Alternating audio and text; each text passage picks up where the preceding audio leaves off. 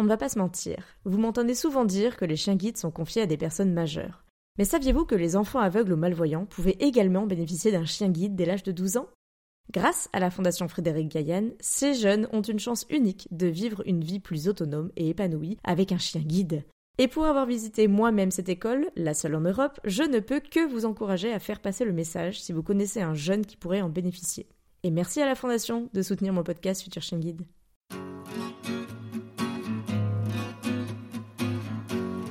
Bonjour et bienvenue sur le podcast Futur Chien Guide, le premier podcast sur l'univers des chiens guides d'aveugles. Je suis Estelle, sa créatrice et également famille relais bénévole pour l'école des chiens guides de Paris depuis plus de 4 ans. Je vous donne rendez-vous chaque premier et troisième vendredi du mois pour partager avec vous mes rencontres avec des familles d'accueil, des maîtres chiens guides mais aussi plein d'autres invités engagés auprès des chiens guides d'aveugles. Entre ces épisodes, je vous partage aussi mon expérience au travers d'articles sur mon blog futurchienguide.fr, dont le tout dernier sur comment aller à Disneyland Paris avec un chien guide d'aveugle. Pour en revenir à ce 20e épisode, je vous présente Cyrielle, qui est famille d'accueil pour les chiens guides de Paris depuis des années et plus récemment la maman de deux jeunes enfants. Depuis le début de son engagement, Cyrielle a vécu de belles aventures et est devenue maman sans pour autant laisser son rôle de famille d'accueil. Mais comment gérer son rôle de maman et de famille d'accueil tout en ayant un travail prenant? Cyril nous raconte les débuts de sa vie de famille d'accueil, alors jeune célibataire, puis comment, après une pause forcée, elle a adapté son organisation avec l'arrivée de ses jumeaux. Elle revient aussi sur les similitudes et les avantages d'avoir appris à élever un futur chien guide avant d'élever ses deux petits garçons. Enfin, on parle à nouveau de Loya, comme dans les épisodes 11, 12 et 13, puisque c'est grâce à elle que Cyrielle et Arthur se sont rencontrés. Et maintenant, place à l'épisode. Bonjour Cyrielle. Bonjour. Merci en tout cas euh, d'avoir répondu à mon invitation pour mon podcast Futur Chien Guide. Est-ce que avant tout tu pourrais te présenter, nous dire un peu qui tu es? Alors du coup je m'appelle euh, Cyrielle, euh, je suis une professionnelle du secteur du handicap. Je travaille beaucoup dans les plaidoyers pour essayer d'améliorer les politiques publiques et puis l'avènement d'une société plus inclusive et une euh, société beaucoup plus euh, accessible à tous. Et par ailleurs, euh, je suis maman de deux petits jumeaux qui ont trois ans et demi maintenant. Bien, le décor est bien planté. Ça m'a fait beaucoup rire quand on a pris contact, puisqu'on va un petit peu dévoiler comment, puisque moi je fais un peu le même travail pour les éleveurs de chèvres, à savoir euh, être un peu dans les ministères euh, pour réadapter et remettre un peu de réalité euh, sur les, textes de loi ou des choses comme ça. Donc c'est vrai que c'est une compétence qu'on a un peu en commun, ça m'avait fait sourire.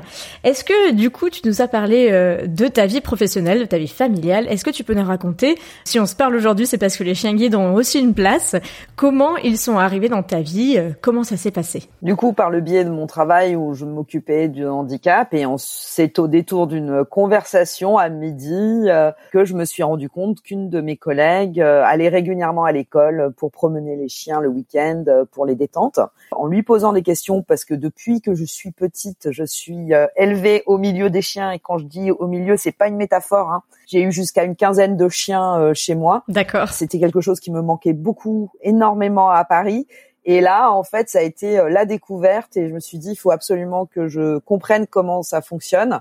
Et j'avais euh, ben, une passion euh, pour les chiens et mon action aussi dans dans le travail qui entrait en résonance, en fait, tout simplement.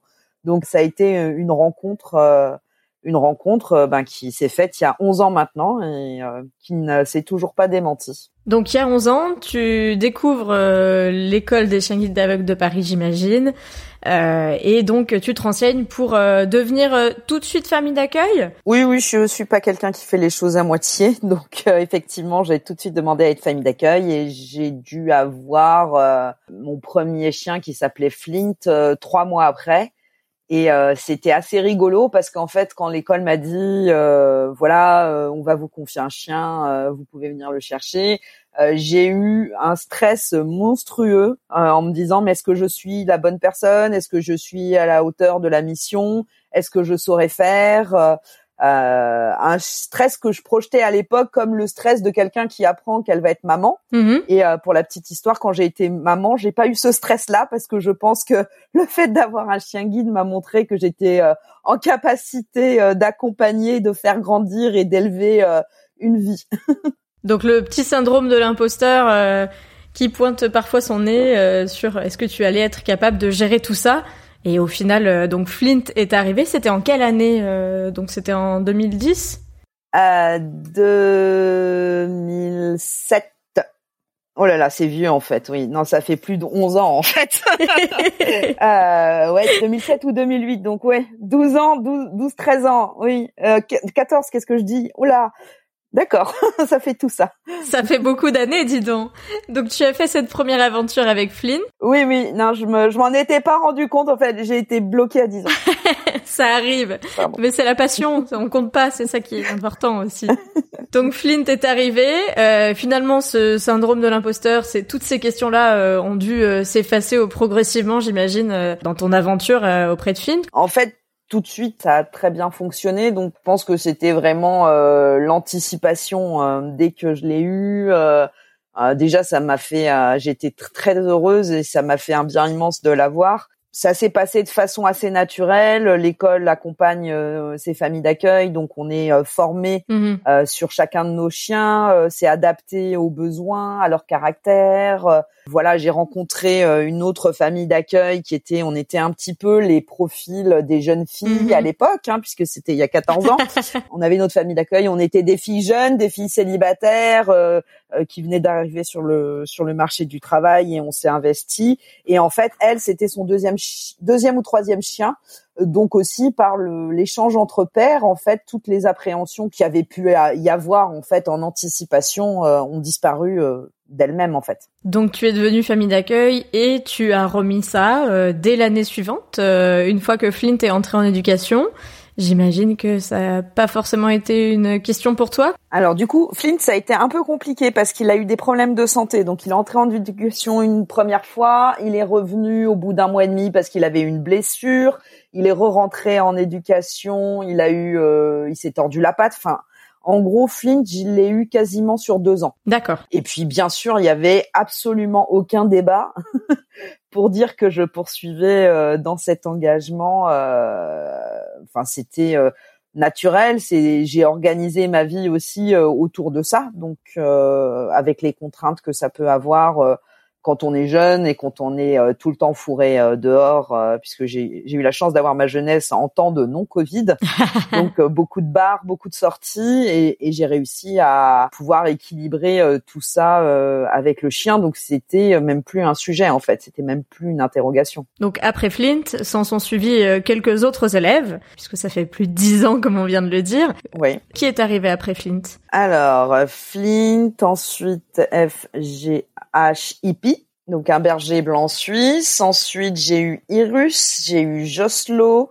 j'ai eu Loya Manza, Jixi, et maintenant je suis avec Rika. C'est rigolo, c'est que certains noms nous peuvent nous dire des choses puisque euh, tu es le, 20e épisode déjà de mon podcast Future Chien Guide et c'est rigolo de voir euh, que bah, on a déjà parlé un petit peu. Alors Loya, on le savait euh, puisque c'est Arthur qui m'a conseillé de te contacter en me disant que le courant passerait très bien entre nous et qu'en plus ça pourrait répondre à plein de questions que j'avais sur comment on est famille d'accueil et à la fois maman. Et puis Jixi, on en a entendu parler. Effectivement, c'est un petit milieu.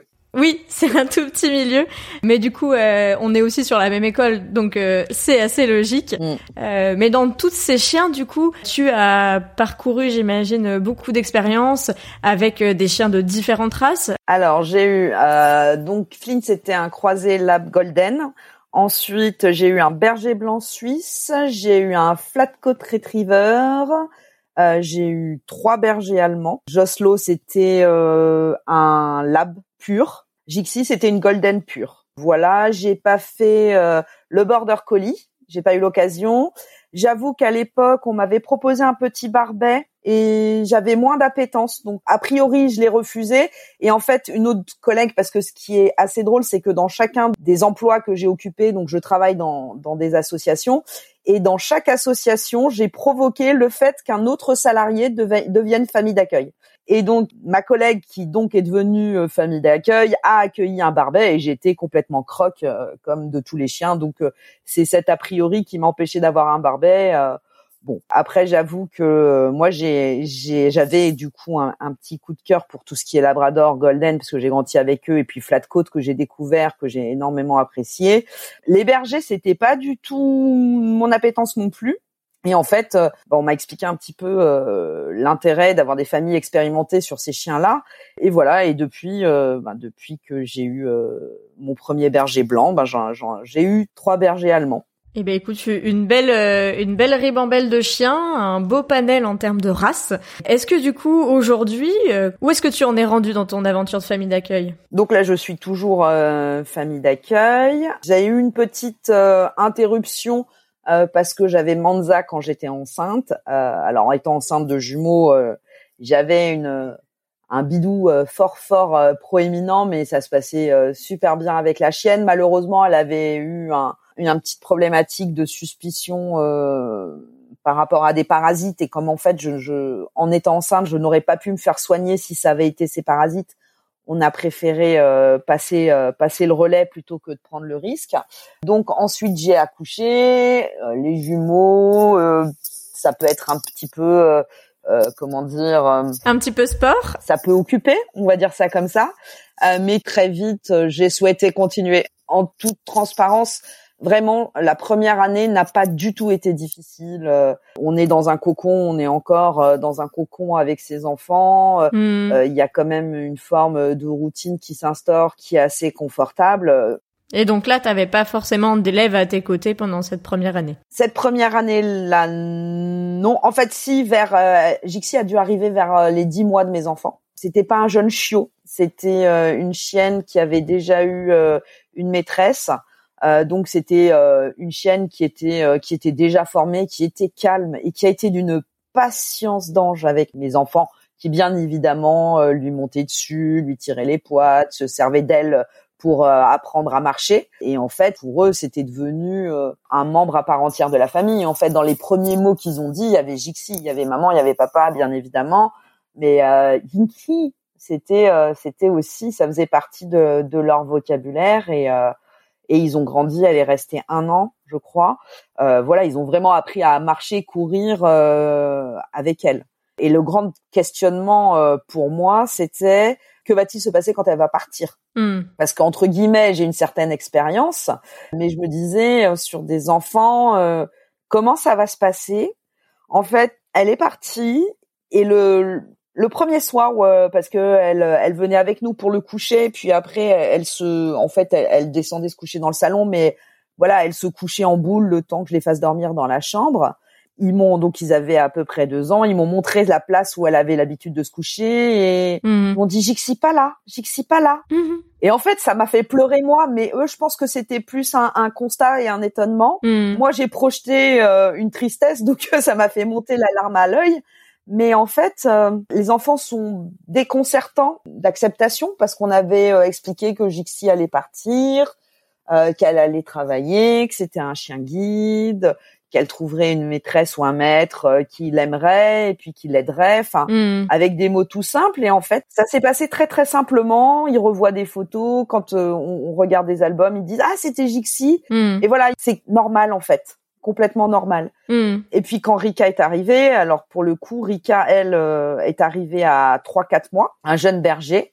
Alors Rika, jeune berger encore. Ouais, là du coup je l'ai depuis un an également. Elle a dû arriver en juillet dernier, donc ils avaient deux ans et demi. Ben ils ont joué avec. Et en fait, le, la problématique, euh, c'est essayer d'éviter euh, l'effet meute en fait, mm-hmm. bien montrer que elle peut jouer et bien sûr qu'ils vont la chercher, lui saute dessus, ils lui mettent la main dans la gueule. Euh, mon fils lui a mordu la truffe et lui a fait une trace. Euh, mais du coup, ils jouent comme des jeunes chiots entre eux. Et c'est vrai que là, pour le coup, le travail avec Rika, c'est plus de faire comprendre la limite, euh, que ce sont des petits humains et que c'est pas sa meute, c'est pas c'est pas ses copains chiots avec qui elle peut jouer pareil. C'est pas ses chiots, ouais. Voilà, c'est pas c'est pas ses frères en fait, plutôt que ses chiots. Elle est pas dans une protection maternelle, elle est dans un jeu bah, de chiot à chiot en fait. Mmh. Euh, donc c'était plus euh, éduquer autant Rika que les enfants d'ailleurs, hein, clairement, parce que eux aussi il fallait les calmer dans le fait de tirer les poils, de tirer la queue, de mettre la main dans la gueule,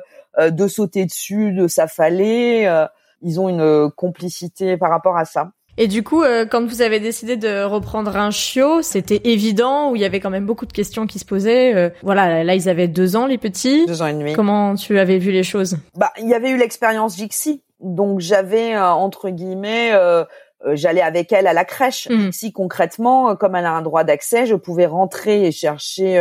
je la laissais dans le vestiaire qui donnait sur la salle de crèche. Donc j'avais toute ma vie qui était construite. Enfin, ma chienne vient avec moi au travail. En sortant du travail, je vais à la crèche.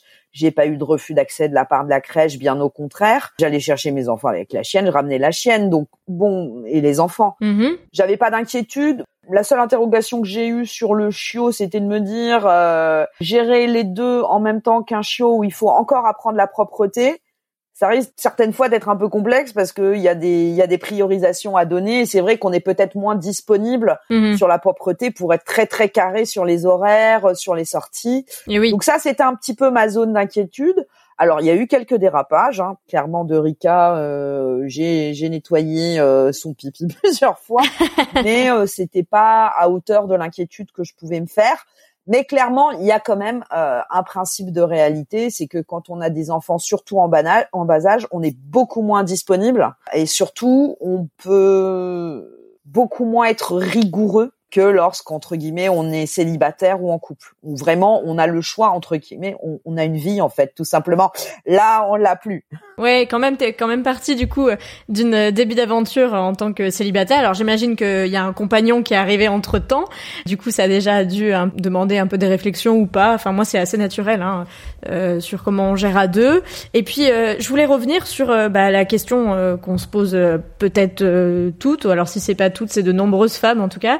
Euh, et en plus, quand on est famille d'accueil, euh, comment on essaye de combiner le tout? Est-ce que pour toi, c'était déjà quelque chose de compatible, ou est-ce que tu t'es dit euh, il faut que je fasse une pause et peut-être je redeviendrai famille d'accueil, ou, ou ça faisait partie de, de ton chemin de vie entre guillemets? Oui, je me suis pas. La pause, elle s'est imposée à moi parce que justement il y avait cette problématique euh, sur Manza où on n'était pas sûr que ce soit pas euh, quelque chose qui puisse affecter ma santé. Donc la pause, elle a été naturellement là. Honnêtement, euh, Manza serait restée. Je suis même pas sûre. euh, si j'avais accouché quand elle était là, on l'aurait gardée. Enfin, je veux dire, je me suis vraiment pas posé la question à ce moment-là, hein, vraiment. Mhm. Ensuite, pour reprendre, euh, j'ai moi-même été euh, éduquée encore une fois avec les chiens. Je me vois, je vois pas mes enfants sans chien en fait. Mhm. Alors c'est pas qu'à toute force je, je ferai tout, mais du coup c'est, euh, je trouve que ça donne euh, une stabilité émotionnelle, une compréhension de, de comment on fonctionne, les besoins de base, euh, les apports. Enfin, je trouve que ça a énormément d'importance dans un développement. Et du coup, quand euh, l'école m'a recontacté, bon, j'ai quand même demandé à mon conjoint parce que encore une fois, des jumeaux, ça peut être sport cer- certaines fois. Oui. Donc, fallait bien euh, vérifier l'alignement des planètes. Mais voilà, il, Bien sûr, toujours. il a dit euh, bon, un peu de travail, mais bien sûr quoi. Et justement, comment ça s'organise entre vous euh, Peut-être que l'organisation a un peu été euh, modifiée ou adaptée du moins avec l'arrivée, parce qu'en plus il y a eu deux petits bouts d'un coup de ton côté, donc c'est euh, peut-être deux fois plus sport ou pas, je sais pas. C'est toi qui, qui peux nous dire ça.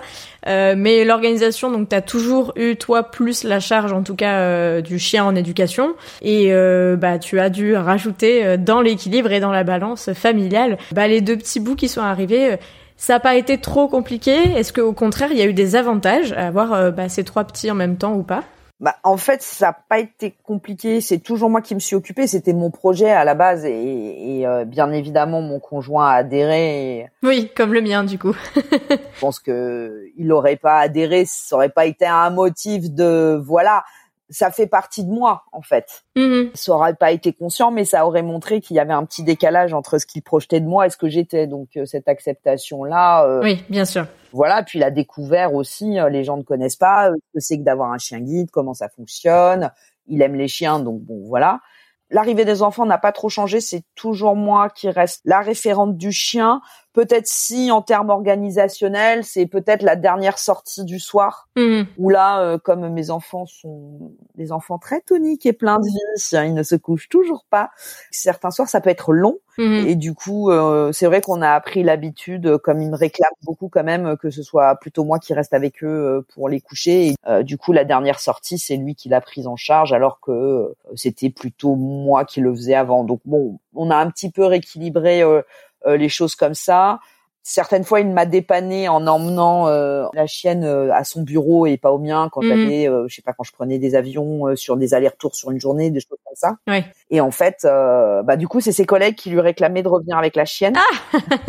Donc du coup, euh, c'est vrai que euh, une fois par mois ou deux fois par mois, euh, il emmène la, la chienne euh, à son travail parce que euh, en fait, ça fait plaisir à ses collègues et ça lui fait plaisir aussi de la voir. Ouais. Mais euh, bon, je reste quand même le référent principal euh, et en général, elle est avec moi. Donc oui, un petit peu de réorganisation, euh, mais pas de chamboulement, j'ai l'impression de ton côté. Non, Euh, enfin, en tout cas, dans votre vie de famille. hein. Et est-ce qu'au contraire, tu as vu euh, des inconvénients ou des choses que t'aurais pas trop envisagé et avec le recul, tu te dis, t'aurais peut-être un peu anticipé. Euh, ça peut être intéressant aussi pour nous euh, et pour éventuellement les auditeurs qui se projettent à se dire, bah voilà, il y a peut-être des choses euh, que tu aurais euh, souhaité savoir pour prévoir entre l'articulation entre le chien, les enfants, ou au contraire, c'est que du bonheur. non, non, c'est que du bonheur. Après, ce qu'il faut bien projeter et que tu peux pas anticiper de toute façon, je pense, c'est que simplement quand tu mets tes enfants pour la première année à la crèche, je vais rien inventer, hein, mais ils te chopent toutes les maladies Mhm. qui peuvent traîner. Donc ça, c'est déjà un fait. Quand tu as des jumeaux, ils se les transmettent les uns les autres. Et donc, tu as toute une période qui est fatigante, euh, mais commune à tous les parents, euh, surcommune aux parents de jumeaux, où tu es euh, vraiment au bout de ta vie parce que tu dors pas, parce que tu sors d'un enfant malade pour tomber sur un autre enfant malade.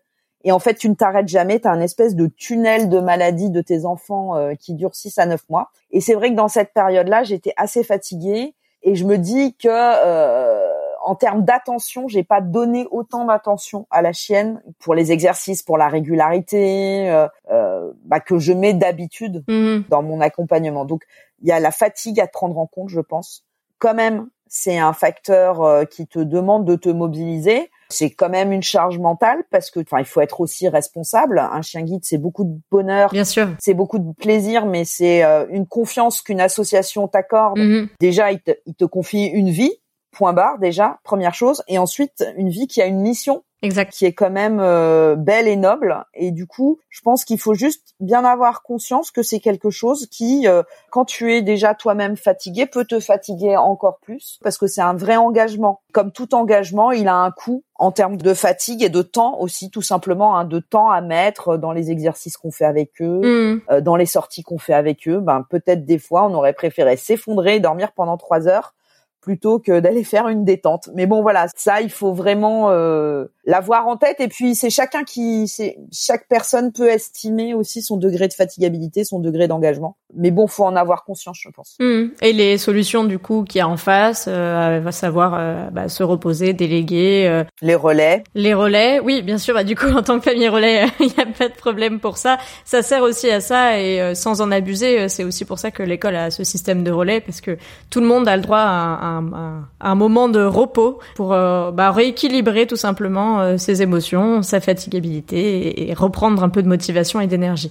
Et c'est sûr que en termes de sortie, quand on est famille d'accueil, on essaye de les mettre dans de multiples situations différentes. Alors euh, au quotidien, toi, ça doit s'organiser aussi avec les garçons. Et donc euh, en termes d'organisation pour les sorties, il y a la poussette, euh, donc les deux petits bouts, le chien.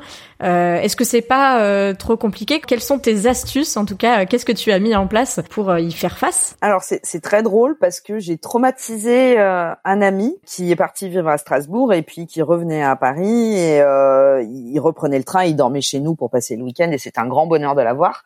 Et donc euh, je lui dis ben vu l'heure à laquelle ton train arrive, je serai pas à la maison pour t'ouvrir. Par contre, je te donne l'adresse de la crèche. On y va, je récupère les enfants parce que je peux pas le faire plus tard. Tu viens chercher les enfants avec moi, on rebascule à la maison.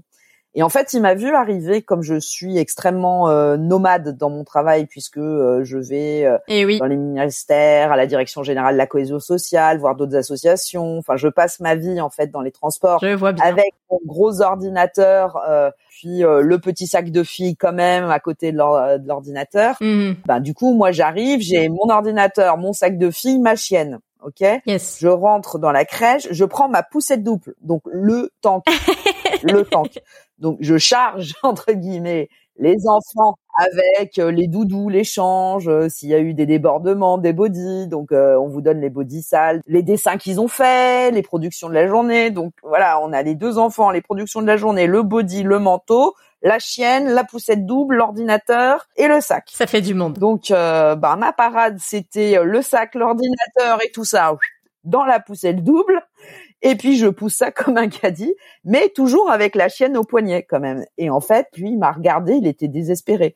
Il me disait mais je sais pas comment tu fais. En fait, je ne sais pas comment tu peux faire. il me regardait avancer avec mon tank, mes bébés, ma chienne et tout ce que je pouvais avoir. Et il me disait mais chapeau, j'ai rien d'autre à dire parce que je serais pas capable de le faire. Mais c'est vrai qu'en fait, euh, c'est pas pratique, mmh. faut le dire. C'est absolument pas pratique. Idem quand on veut prendre le bus avec une poussette double. Déjà, c'est l'enfer. Donc quand vous avez la poussette double, puis la chienne accrochée à votre poignet gauche, ça devient vraiment problématique de caler dans le bus le chien et la poussette, mmh. connaissant la bonne humeur généralisée des gens dans les transports en commun à Paris. Donc non, c'est pas simple. Mais en fait, ça devient une routine parce qu'on le fait tous les jours. Oui. Donc en fait, tu t'organises. Euh, Mais euh, c'est vrai que du coup, les gens ils nous regardent un petit peu bizarrement. c'est là, c'est marche ou crève. Hein, là, euh, c'est ou alors faut se lever une heure avant, emmener les enfants à la crèche, revenir à la maison pour reprendre la chienne pour repartir au travail et puis pareil, partir beaucoup plus tôt du travail pour déposer la chienne, ressort. Enfin voilà. Et ça, euh, quand tu as des enfants, euh, un travail qui est prenant comme le mien, des enfants qui sortent à 18h30 de la crèche, avec les temps de transport, c'est juste impossible en fait. Ça marche pas. Donc du coup, euh, ben on s'adapte et, du coup c'est assez drôle tout ce qu'on trimballe, on va dire ça comme ça. Oui, c'est sûr qu'après toi au quotidien, comme tu dis, ton ami, t'es un peu choqué même, j'imagine, de voir euh, le tank, comme tu dis, avec lequel tu ressortais, en plus d'avoir euh, le chien à côté. Mais bon, au final, euh, on voit très bien que toi, tu t'organises, que ça te convient, que ça fonctionne, que c'est ok d'avoir quelques dérapages aussi, hein, tout passe. Donc ça, c'est un peu les mm. les mantras qu'il faut avoir en tête. Et puis, j'imagine que pour les sorties type détente, etc., ça doit être aussi un joyeux bazar, mais dans le bon sens, avec les deux petits bouts, la chienne. Quand vous devez aller faire des sorties au parc, j'imagine que t'emmènes aussi tout le groupe, toute la meute, comme tu disais. Bah du coup, pour les sorties au parc, ça c'est plus simple et plus compliqué à la fois parce que les chiens sont autorisés dans le parc, mais pas sur les aires de jeu pour enfants. Mmh. Donc forcément, euh, t'es obligé de rester sur les bancs qui sont un petit peu décalés. Et c'est vrai que déjà surveiller les deux en même temps, c'est compliqué. Mais alors surveiller les deux en même temps en essayant euh, de maintenir la chienne euh, couchée euh, correctement alors qu'elle a qu'une envie, c'est d'aller dans le sable gratter avec eux. Mhm. Ça demande une organisation. En fait, il faut une sortie pour les enfants et une sortie pour la chienne pour pouvoir la lâcher. Parce que on peut pas les, les lâcher dans les parcs avec les jeux pour les, les tout petits enfants qui sont au sable, sur les toboggans, sur les marches. J'imagine que tu arrives aussi à te dégager un peu de temps pour faire les séances à l'école et que dans le planning, ça doit être aussi un, petit Tetris, j'ai envie de dire, entre euh, bah, tes réunions, ta vie active professionnelle, ta vie active de maman, et puis cet engagement de, famille d'accueil au final. Oui, ça, j'avoue que le, Tetris, c'est exactement le bon terme pour les séances avec l'école, d'autant plus que là, avec la, la Covid, ça tombe en semaine. L'école n'est plus ouverte le week-end, donc c'est vrai que c'était une petite facilité euh, qui a sauté. Euh, après, j'ai fait des séances avec les enfants aussi, ça m'est arrivé d'avoir euh, des séances de travail, euh, hmm. de leur dire bah, comment aussi quand on donne des récompenses, comment on la fait asseoir, qu'il faut donner l'ordre. Donc c'était bien parce que ça formait les enfants en même temps. Oui, du coup, tu les as, tu les impliques aussi forcément, euh, comme toi, tu avais cette vision-là depuis que tu es toute petite et que tu as eu, tu disais jusqu'à une quinzaine de chiens autour de toi. Euh, toi, tu étais impliqué euh, dans la vie de ces chiens-là. C'était pas, c'était des chiens avec lesquels tu vivais. Oui, oui, bah au quotidien. Hein. Et aujourd'hui, tu impliques tes garçons bah, dans l'éducation des chiens. Bah, il faut que le chien les, les, les, respecte comme des humains et donc il faut aussi qu'ils apprennent. Alors ils essayent, ça marche pas très bien au début. Hein quand ils disent à Six, c'est un enfant de deux ans et demi qui saute dans les bras par ailleurs et qui lui-même n'écoute pas trop quand il demande de s'asseoir. C'est, pas ce qui fonctionne le mieux, mais je me dis que le, voilà, l'aplomb et l'autorité arriveront plus tard. Mais, c'est rigolo. Des fois, ah si, Rika, ah si, bah, elle va pas t'écouter parce que t'es trop en train de jouer pour que ce soit crédible, en fait. Du coup, je pense que vont apprendre aussi quand ils veulent vraiment qu'elle arrête ou qu'ils veulent qu'elle aille se coucher à sa place, ils apprennent les ordres et, euh, Là, elle est peut-être encore trop en mode meute avec eux, c'est encore trop euh, égalitaire, mais euh, mais ça va venir. Oui, justement, euh, je me demandais si tu avais des conseils pour euh, soit des gens qui sont déjà famille d'accueil et qui souhaitent du coup euh, avancer dans leur vie de famille en ayant des enfants, soit des gens qui ont des jeunes enfants et qui souhaitent devenir famille d'accueil ou famille relais. Est-ce qu'il y a des choses que, avec ton expérience, tu pourrais nous partager, des petits conseils? Bien distinguer les joujoux des enfants des joujoux de la chienne. Essayer de bien faire comprendre que cette caisse-là, c'est le joujou des enfants et que ce doudou-là, c'est pas celui de la chienne. Enfin, voilà, ce qui revient à bien euh, poser les bases du nom, en fait, euh, les bases du nom et du pas toucher. Donc, euh, on le travaille par ailleurs. Mm-hmm. Mais bon, voilà, faut dire que quand on a un chiot et que il y a des pouic pouic partout, aussi bien pour les enfants que pour le chiot, mm. on peut comprendre qu'à un moment il n'y ait pas une vision nette de qui et pourquoi, hein, et y compris chez les enfants. Hein, quand les enfants, la première chose qu'ils font, c'est de donner leur doudou au chien. Euh, il faut expliquer aussi aux enfants que ça c'est leur doudou, c'est pas celui du chien. Donc il euh, faut vraiment euh, pouvoir poser ça entre eux. Puis après non, je sais pas s'il y a une s'il y a des trucs et astuces bien bien spécifiques, euh, moi de base j'ai le, le, réflexe sécurité de pas laisser un chien tout seul avec des enfants, mais ça c'est valable pour tout le monde tout le temps. Euh. Pour tous les chiens et pour tous les enfants. Voilà, on laisse pas un enfant seul sur un balcon pour tous les chiens. Ça c'est les règles de base entre guillemets du maître de chien. Éviter au maximum, même s'il y a une énorme proximité entre eux, on, on sait jamais du moment qu'on explique aux enfants, par exemple, qu'on donne pas à manger à table, que à la limite, s'il veut donner à manger pour récompenser, il va dans la cuisine ou il attend euh, la fin du repas pour aller donner dans la et qu'on explique euh, pourquoi que c'est pour éduquer la chienne, bah on, responsabilise l'enfant aussi. Mmh. En faire un, un, acteur de l'éducation, la vie en, famille, on, on, vit tous en famille et chacun a son rôle à jouer et voilà intégrer les enfants comme des acteurs à, à, part entière. Je trouve que c'est bien pour eux, c'est bien pour le chien, euh, et voilà. Mais ça se fait naturellement en fait, je, je pense. Mmh. Dans les réflexions des parcours de vie, des fois on se dit bah on va faire une pause, euh, le temps euh, éventuellement d'agrandir la famille, mais c'est pas forcément incompatible si on assume et qu'on est à l'aise avec ça. Ça peut se combiner en tout cas. Oui, c'est juste un petit pré-diagnostic de ses forces qui a à faire et puis avoir conscience de ce que ça demande comme effort. Donc je pense que c'est bien d'avoir déjà été euh, famille d'accueil quand ce sont des tout jeunes enfants. Après, de le devenir quand on a des enfants euh, de 5-6 ans, oui. Mais faire un enfant euh, en ayant pour la première fois un chien, ça me semble compliqué parce que du coup, il y a peut-être trop de premier investissement. Je sais pas. Après, tout est possible, bien évidemment. Mais on a une partie des données qu'on n'a pas. Si on n'était pas déjà famille d'accueil et si on n'avait pas déjà essayé de savoir comment notre vie s'organisait, est-ce que, entre guillemets, ça nous coûtait en termes de fatigue, c'est un peu hasardeux, on va dire. Oui, toi tu as construit euh, brique par brique, euh, tu es devenu euh, famille d'accueil en tant que jeune célibataire, et puis il y a monsieur qui est arrivé, et puis il y a les enfants qui sont arrivés, et en fait tout ça s'est fait progressivement et très naturellement dans ton parcours, ce qui fait qu'aujourd'hui tu as aussi à chaque fois réadapté un tout petit peu bah, l'organisation pour que ce soit compatible, et tu avais à chaque fois testé la brique d'avant avant d'en rajouter une. C'est ça que tu veux dire, ne pas rajouter peut-être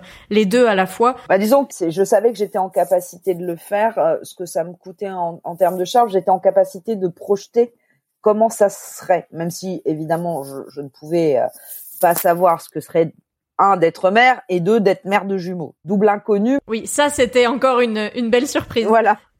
je, je savais très bien ce que c'était que être famille d'accueil puisque ça faisait euh, dix ans que je l'étais. Hmm. Puis de toute façon, on s'adapte aussi euh, quand on change de travail, on va changer d'itinéraire de transport, on va changer de repère, on s'adapte au chien qu'on a qui est différent, qui a pas le même caractère, hmm. on s'adapte quand on déménage. Enfin voilà, j'avais passé toutes ces étapes là avec les chiens et j'avais pas trop d'inquiétude après la toute première période où vraiment c'est nourrisson où là c'est très très prenant euh, euh, quotidien une fois que j'avais passé cette euh, période là j'avais pas de d'inquiétude en fait mais en tout cas on voit que pour toi en tout cas euh, ça a très bien marché l'organisation a été réadaptée et puis bah ça fonctionne et c'est surtout que on a aussi le droit de prendre une pause. Hein. Euh, L'idée, c'est pas euh, ici de dire qu'il faut absolument tout enchaîner, mais il y a les possibilités sont laissées à chacun, et donc euh, en tout cas, il faut, en fonction de, de ce qu'on se sent de faire, le faire ou pas, et c'est un, un choix propre à chacun. On est bien d'accord là-dessus. Je voulais te demander si tu avais, euh, dans toute cette aventure du coup de plus de dix ans avec les chiens guides, appris ou découvert quelque chose euh, que tu t'attendais pas. Alors tu es déjà beaucoup dans le monde du handicap professionnellement, tu l'étais aussi avant de devenir famille d'accueil, mais est-ce qu'il y a quelque chose, euh, bah voilà, qui était un peu la découverte pour toi? Avec les, les chiens guides, peut-être une éducation beaucoup plus bienveillante qu'une forme d'autorité plus classique que j'ai connue je vivais à l'étranger euh, en plus où ils ont une culture qui aime moins les chiens, faut le dire. Donc beaucoup plus le chien de garde avec une éducation un peu rude, on va dire euh, un peu rêche. Plutôt dans la domination de l'animal par la peur. Et en fait, euh, à l'école, l'éducation telle qu'elle est promue, euh, la bienveillance envers l'animal, etc. Moi, ça m'a alors super bien convenu, quoi. Euh, j'ai découvert, euh, j'ai en fait j'ai conscientisé des mécanismes que je faisais un petit peu parce que j'avais toujours eu des chiens et j'avais vu que ça marchait bien comme ça, mais là du coup c'était un peu plus, hmm. c'était plus méthodique tout simplement.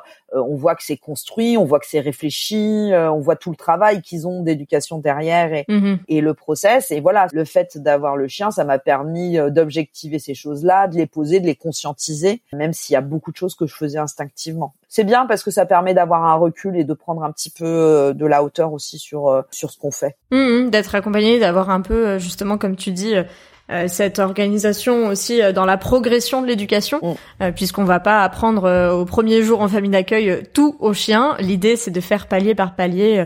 Tu l'as dit, parmi tous les chiens que tu as eu, il y a à chaque fois eu une adaptation par rapport au chien, à l'individu que représente ce chien, et c'est important aussi de, de le préciser. On s'adapte un peu plus, je pense, que ce qu'on s'adapte pour les enfants, par exemple. Bah, je pense que, en fait, tant que c'est un être vivant, t'es obligé d'être dans l'interaction et l'adaptation ni les enfants ni les chiens ne sont des robots, donc euh, toutes les applications un peu mécaniques de méthodologie soi-disant miraculeuse, ça fonctionne ni pour les enfants ni pour les chiens. Mm-hmm. Par contre, l'accompagnement, l'écoute des besoins, l'analyse, euh, l'analyse des besoins et des réactions et des émotions, tant sur les enfants que sur les chiens, sont des choses qui fonctionnent euh, bien mieux en fait, euh, je pense. on dit bien de l'éducation. Hmm. C'est travailler avec cette matière vivante en fait. Hmm. Et c'est forcément plein de surprises, plein de bonheur, euh, certaines fois un peu de, de, frustration bien évidemment, parce que c'est pas on appuie sur un bouton et hop ça arrive d'un coup quoi. Oui, et puis c'est vrai que tu fais le parallèle. Euh, est-ce que tu as pu euh, transférer des choses que tu avais appliquées euh, avec les chiens? Est-ce qu'il y a des choses qui t'ont aidé dans l'apprentissage et l'éducation que tu as fait avec tes enfants derrière? La patience peut-être et la répétition? Comme je l'ai dit, il y a, un parallèle qui est certain. La patience, la répétition, l'analyse des messages non verbaux. Hmm. un chien qui vocalise, c'est un chien stressé. un bébé qui se replie, c'est un bébé stressé. Enfin voilà, c'est-à-dire le fait de savoir euh, analyser les pleurs aussi. Alors les pleurs de l'enfant, les pleurs du chien, c'est pas les mêmes pleurs pour les mêmes situations toute la communication euh, corporelle non verbale, en fait, du moment qu'on s'est attaché à un moment à l'étudier sur un être vivant, ben on le fait aussi sur un autre. Mmh. Et puis euh, cette éducation bienveillante, vraiment. Alors là, pour le coup, euh, c'est le même terme et le, même esprit. on marche pareil, en fait. On est des êtres dotés de sentiments et, et, on a les mêmes réactions au même stimulus. Donc, mmh. en fait, tout simplement, c'est biologiquement, on a les mêmes réactions aux mêmes causes. Oui, donc on peut faire le parallèle en tout cas entre euh, l'éducation des chiens et l'éducation des enfants, si ce n'est que les objectifs sont pas les mêmes. mais les mécanismes, comme tu dis, biologiques, voilà, on reste des êtres vivants, mais euh, on n'a pas les mêmes objectifs avec l'un et l'autre, ça c'est sûr. Euh, je voulais savoir, est-ce qu'il y a euh, une ou des rencontres assez exceptionnelles que tu as fait euh, bah, via les chiens guides que tu n'aurais pas forcément fait si tu n'avais pas eu cet engagement-là? Ouais, Ça va pas être étonnant. Arthur? Ah Évidemment. Alors Arthur, dis-nous en plus. bah oui, Arthur. bah Arthur, du coup, c'est le maître de Loya et en fait, je l'ai rencontré quand Loya a été offerte entre guillemets par une association qui avait fait un, un concert de levée de fonds et donc euh, Arthur, la première famille d'accueil euh, et moi, de, de Loya et moi, avons été euh, invités à ce concert-là. Et donc, bah, du coup, j'ai rencontré Arthur et, et oui, on l'a amené en voiture à ce concert qui était un peu dans une petite localité tout de suite, on a accroché, on a commencé à papoter, papoter. J'avais les enfants, ils avaient huit mois. Mmh il a, ils avaient huit mois. On avait mis les enfants dans la voiture. J'étais entre les deux. Il y avait Arthur avec Loya euh, dans une toute petite 207. C'était assez cocasse, mais euh, on a on a énormément échangé. Et puis on a pris des petites nouvelles parce qu'on avait euh, sympathisé. Arthur m'a dit un jour, il m'a contacté en me disant Cyrielle, je vais publier une vidéo, je veux te le dire avant. Mhm. Euh, voilà ce qui m'est arrivé et, et c'est dur. Et donc là, il a publié cette fameuse vidéo euh, du refus d'accès euh, au Monoprix de Marseille. Euh, quand j'ai vu qu'il décrochait Loya, euh, qu'il la, qu'il la tirait de lui et qu'elle pleurait, moi, Ouais. je, ça m'a fait monter les larmes aux yeux. Quand j'ai vu qu'il posait la main sur Arthur, j'avais la colère, euh, Mm. alors chevillée au corps en plus. C'est tout mon engagement professionnel qui était bafoué. Et- Bien sûr. et tout de suite, j'ai retweeté en interpellant la ministre directement euh, avec laquelle j'ai pu travailler sur certains dossiers, qui me connaissait en fait d'avant d'être euh, ministre, en disant que Arthur c'était quelqu'un de très fiable et que c'était un véritable scandale.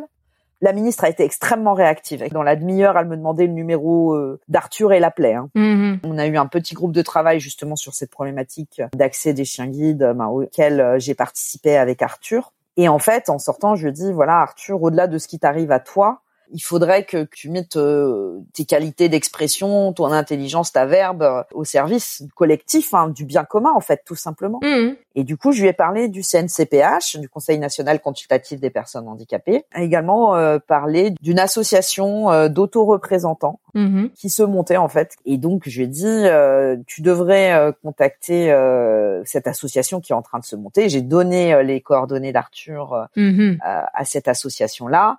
Euh, il en est devenu administrateur. Oui. Euh, via cette association, euh, il est devenu aussi représentant du CNCPH, donc j'ai encore le bonheur de le croiser euh, puisque moi je suis vice-présidente du CNCPH et j'ai travaillé et j'ai j'ai promu euh, un très gros projet euh, sur le, le savoir expérientiel et la valorisation du savoir expérientiel des personnes handicapées, justement au profit d'une meilleure accessibilité globale de la société Bien sûr. et aussi pour promouvoir l'accompagnement entre pairs. Mhm. Et donc euh, maintenant, euh, Arthur euh, travaille euh, pour ce projet-là. Donc en plus, professionnellement, maintenant, je suis en lien avec lui. Oui, donc une rencontre euh, exceptionnelle, mais qui n'a pas été, en tout cas, ponctuelle, Ah mais qui s'est prolongée et encore aujourd'hui euh, bien plus longtemps. Ouais. Qui a des impacts énormes en fait, parce que c'est via cette rencontre, euh, en fait, la vie et l'emploi et la représentation qu'a Arthur aujourd'hui, c'est parce qu'on s'est rencontrés en fait. Donc euh, C'est génial. c'est assez énorme comme quoi euh, une rencontre euh, c'est pour ça que forcément quand on me dit une rencontre bah Arthur dix mille fois Arthur parce que euh, je pense qu'il le disait lui-même dans son podcast je crois qu'il a admis euh, son handicap et compris aussi euh, toutes les compétences qu'il avait développées dessus grâce à Loya et, et grâce aussi euh, à ces échanges euh, qu'on a pu avoir donc c'est pour moi un exemple absolument magnifique au-delà d'être une super personne euh, déjà intrinsèquement quoi. Oui, c'est sûr que dans son épisode, euh, que vous pouvez toujours réécouter si vous l'avez pas encore écouté, vous comprendrez euh, la synergie et les interactions du coup euh, bah, avec Loya en point commun, puis l'école des chiens guides du coup forcément au milieu. C'est quelque chose donc qui vous a fait vous rencontrer et derrière qui a prolongé l'expérience pour bien longtemps, je pense, parce que on, on se parle aujourd'hui, mais je pense que c'est pas prêt de s'arrêter. Et notamment vu les nouvelles fonctions qu'a pris Arthur. Euh, dans, bah, tu disais le CNCPH et d'autres organes comme l'association dont tu lui avais parlé. Bah voilà, c'est pas anodin euh, et vous pouvez vraiment euh, réécouter. Je vous encourage l'épisode 11 avec Arthur pour bah, voir un petit peu euh, comment de son point de vue tout ça s'est passé. Alors votre rencontre, mais aussi malheureusement euh, ce qui lui est arrivé au Monoprix de Marseille. C'est lui qui le raconte quand même le mieux. Mm, mm. Eh bien, euh, juste avant de se quitter, je voulais te demander euh, si tu pouvais nous raconter un peu quel était ton pire et ton meilleur moment du coup dans toute cette aventure avec le chien guide. Tu nous as parlé de quelques jolis moments, mais si on avait un ou deux à souligner, euh, qu'est-ce que ce serait pour toi? Tout plein parce que je les ai tellement euh, tous aimés en fait. C'est que du bonheur en fait tout le temps de les avoir, euh, d'être fier d'eux, de les voir évoluer, de rencontrer après les leurs maîtres. Euh, Irus, euh, donc le flat coat qui euh, adorait euh, ma N plus 1 de l'époque. Bah, tous les matins, il l'attendait devant l'ascenseur et puis tous les matins, quand elle arrivait, il lui prenait la main dans la gueule en fait et il l'accompagnait à son bureau tous les matins. Et c'était un chien qui vocalisait pour s'exprimer. Vraiment, il parlait ce chien. Il était là. Et tous les matins, il lui prenait la main en vocalisant et il l'amenait dans son bureau. c'est le chien euh, dont je parlais sur la personne qui avait vécu quelque chose d'assez terrible et qui est resté en boule contre lui euh, tout le temps euh, où il a été pas bien en fait. Mm. Autrement, une autre jolie chose en formation, on était en formation sur le management et on parlait un petit peu des, des émotions. Et à un moment, on nous demande de, mimer la joie et l'exubérance, et donc euh, on a crié, mais euh, en mimant la joie. Et en fait, la chienne, elle s'est jetée sur nous pour nous faire des câlins. Euh, mais c'était tellement instinctif en fait hmm. on voit que qu'on envoie des ondes de bonheur en fait quand on le veut et de prendre conscience de, hmm. de cette capacité qu'on aurait peut-être à rendre les choses beaucoup plus heureuses et joyeuses ben ça fait du bien en fait de se dire que le chien ne ment pas. Donc quand il y a quelque chose de pur qui sort, euh, ben ça, ça a des impacts visibles euh, de bien-être tout de suite euh, et, et voilà et de l'appréhender c'est quand même quelque chose qui est qui est super réconfortant et beau je trouve. Oui, moi j'ai eu le même expérience. Alors c'était un, de mes cours de comédie musicale improvisée. J'avais Oscar qui était dans le pseudo public, hein, le reste des élèves et euh, j'ai joué une scène très triste et Oscar a, a, limite pleuré en fait alors que je jouais. Du coup, bah on, s'est pas interrompu, on a fini la scène, mais après tout le monde est allé lui faire des câlins pour euh, remonter euh, vraiment la balance émotionnelle. C'était assez touchant de voir que en effet, c'est des êtres qui réagissent à nos émotions, même si c'est comme dans ton expérience comme dans la mienne du, du jeu, puisqu'on avait du coup joué une émotion. Donc je suis tout à fait d'accord. Peut-être qu'il faut plus jouer la joie au quotidien et notre quotidien aussi sera bah, beaucoup plus sympa, beaucoup plus joyeux, comme tu le dis. Bon, eh bien, écoute, euh, merci en tout cas, euh, Cyrielle, pour toutes ces confidences, tout ton parcours. Euh, chapeau, hein, j'ai envie de te le dire. Je regarde ça avec beaucoup d'admiration. Aujourd'hui, je ne suis pas encore famille d'accueil, pas encore maman, mais en tout cas, tous ces mots-là, je pense, serviront à, à, réfléchir dans les parcours de vie des uns et des autres, et puis de se poser des questions de aussi comment on articule. Alors, il y a déjà la première question entre notre engagement de bénévole avec le, le, monde professionnel. Donc ça, c'est déjà une première question. Mais derrière, avec une famille, euh, ça me semblait important aussi euh, de le développer. Et j'en profite pour dire que euh, ce mois de juillet, donc on va un petit peu aussi parler, bah voilà, des, de la famille, des enfants, parce que justement, ça fait partie d'un sujet que je voulais aborder, que j'ai pas encore eu l'occasion d'aborder. Et donc, tu inaugures en tout cas avec ta grande expérience et ton témoignage ce sujet. Merci beaucoup du coup, en tout cas, Cyrielle. Je t'en prie, avec grand plaisir. Et puis écoute, euh, je serais ravie de, de te croiser avec euh, tout le petit groupe euh, euh chiens, enfants dans un parc, j'imagine, pour faire une belle détente, en tout cas au soleil. Et puis bah, je te dis à très très bientôt. Et on fait un clin d'œil à Arthur, du coup, un clin d'œil audio, mais on pense bien à lui en tout cas. Oui, et une petite dédicace à la princesse, comme on l'appelle, la princesse Loya. Voilà. et ben écoute, merci beaucoup. Et puis à très bientôt, Cyrielle. À très vite, au revoir. Et voilà, c'est la fin de cet épisode. Merci à vous de l'avoir écouté, en espérant qu'il vous aura plu. Merci à Cyrielle qui m'a consacré un peu de temps dans le Tetris de son agenda et pour son témoignage qui nous illustre la possible articulation entre son rôle de famille d'accueil et de maman de jeunes enfants. Pour compléter votre écoute, vous pouvez toujours retrouver l'article avec Cyrielle sur mon blog futureshengid.fr. N'hésitez pas également à m'envoyer vos retours sur mon Instagram futureshengid, ça fait vraiment plaisir de les découvrir. Et pour faire grandir ce podcast, je vous le dis à chaque fois, mais le meilleur moyen reste encore d'en parler autour de vous, mais aussi de m'identifier sur Instagram lors de vos écoutes, ça fait toujours chaud au cœur. Enfin, pour l'été, je vous ai concocté quelques surprises, avec notamment un épisode par semaine pour vous faire découvrir d'autres chiens d'assistance exceptionnels. Alors, à bientôt pour un prochain épisode sur l'univers méconnu des chiens guides d'aveugles ou d'assistance durant cet été.